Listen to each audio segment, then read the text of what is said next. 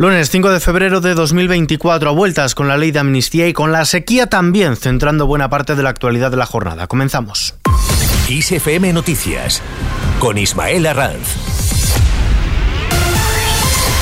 ¿Qué tal? Sánchez no tocará la amnistía. El presidente del gobierno, Pedro Sánchez, está convencido de que se aprobará la ley de amnistía y negociará para ello con Junts y aunque no prevé cambiar el texto rechazado por el Pleno del Congreso, tampoco descarta una modificación de la ley de enjuiciamiento criminal. Sánchez se ha referido a la negociación que se abre ahora en la Comisión de Justicia del Congreso para intentar sacar adelante esta ley sobre un posible referéndum de autodeterminación en Cataluña.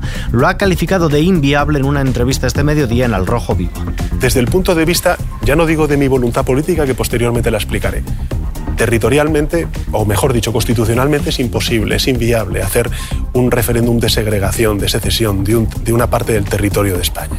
Presidente, también decía que la amnistía era inconstitucional. Ah, ya, pero ahora voy a eso, voy a eso.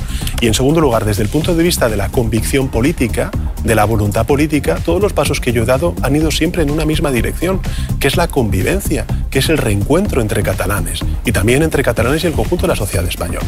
Por su parte, Feijó exige al gobierno indemnizar a los agricultores. El líder del Partido Popular, Alberto Núñez Feijó, ha anunciado que va a proponer, junto a las comunidades gobernadas por el Partido Popular, un plan de choque para afrontar la crisis del campo que incluirá bajadas fiscales y políticas de agua ante el problema de la sequía, tras exigir una rectificación a la exministra francesa Ségolène Royal por sus insultos a los productos bio españoles. Ha reclamado además al Ejecutivo que indemniza a los agricultores por las pérdidas que han sufrido ante lo ocurrido en las carreteras de Francia. La ministra socialista del gobierno francés ha cometido un grave error, ha insultado a los agricultores españoles, ha denostado los productos de calidad del campo español y venimos a trasladarle nuestra discrepancia profunda y le venimos a pedir al gobierno que defienda a los agricultores españoles.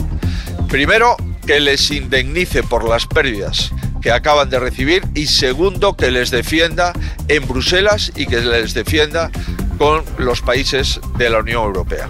Por otro lado, la reducción de jornada ha de ser pactada. El presidente del Gobierno y secretario general del PSOE, Pedro Sánchez, ha trasladado al secretario general de la UGT, a Pepe Álvarez, la necesidad de que la reducción de la jornada laboral a 37 horas y media semanales se haga con el máximo consenso, sobre todo en lo que se refiere a la COE. Así se lo ha trasladado en una reunión que han mantenido en la sede socialista de la madrileña calle de Ferraz, un encuentro en el que han abordado los retos de esta legislatura, uno de los cuales pasa por esa reducción de la jornada laboral. Álvarez ya prevé dificultades en ese sentido. Asume el compromiso efectivamente del programa de, gobierno y por tanto eh, desde ese punto de vista eh, en ningún caso hay dudas de que eso se va a tirar adelante. Eh, el Partido Socialista, el propio presidente del gobierno, en todo caso, también sitúa la necesidad de que eso se haga con el máximo consenso posible, sobre todo por lo que hace referencia a la COE. El CIS retira la mayoría absoluta al Partido Popular en Galicia. El Partido Popular, PSOE y Sumar estarían en retroceso, según una nueva encuesta del Centro de Investigaciones Sociológicas que solo sitúa al BNG al alza con respecto a la publicada el pasado 25 de enero. En concreto, señala que el Partido Popular retrocede y podría perder la mayoría absoluta al lograr entre 34 y 38 diputados. Enfrente, el BNG, liderado por Ana Pontón, se quedaría entre 22 y 26 escaños. Por su parte, el PSDG continúa como la tercera fuerza con una horquilla entre 13 a 15 diputados. Además, tanto Sumar como Democracia Urensana podrían conseguir un escaño cada uno. Dejamos Galicia y nos vamos hasta Barcelona. Comienza el juicio contra Dani Alves. La defensa del futbolista ha pedido la suspensión de la vista en la que está acusado de agredir sexualmente a una joven en una discoteca de Barcelona porque considera que en un juicio paralelo en los medios de comunicación se ha vulnerado su derecho a la presunción de inocencia. Según la declaración de las testigos, la joven que acusa de violación a Dani Alves salió del baño llorando, desconsolada y contando a sus amigas que el futbolista le había hecho mucho daño, pero inicialmente se resistió a denunciarlo mientras repetía que no le iban a creer. De los juzgados a los mercados, la bolsa española ha caído el 1,2% al cierre de la sesión de hoy lunes, perdiendo el nivel de los 10.000 puntos.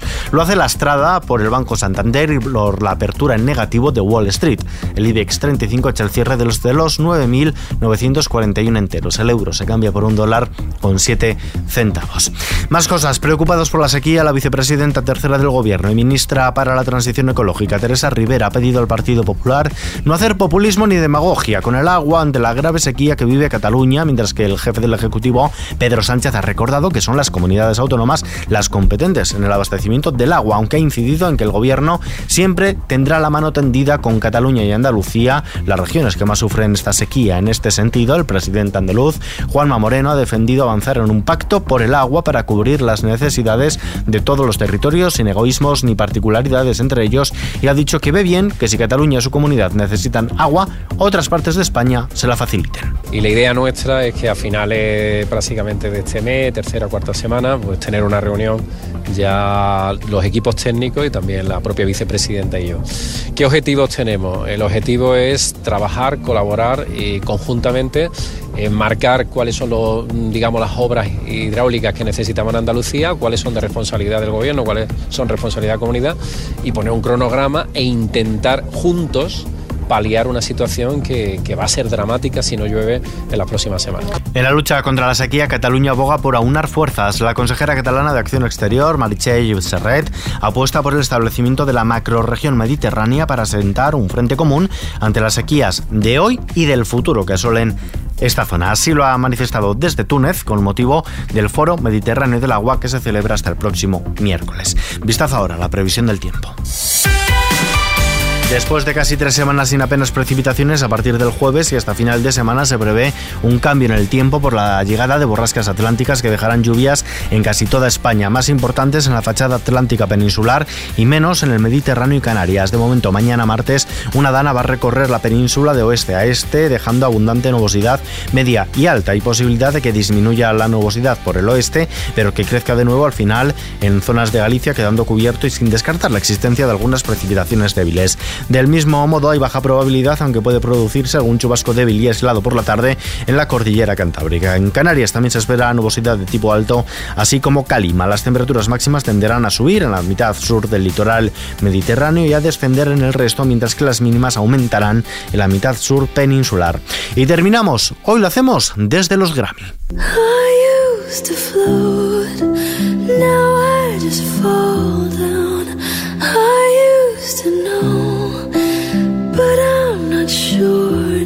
Taylor Swift ha hecho historia al conseguir su cuarto premio en la categoría Reina del Álbum del Año en los premios Grammy en esta ocasión por Midnight, superando así a figuras como Frank Sinatra, Paul Simon o Stevie Wonder, con los que hasta hoy tenía un empate. Por su parte, Miley Cyrus ha recibido el premio a grabación del año gracias a la mediática Flowers y horas antes también se había alzado con el primer gramófono de su carrera en el apartado de mejor actuación pop en solitario, también por este tema.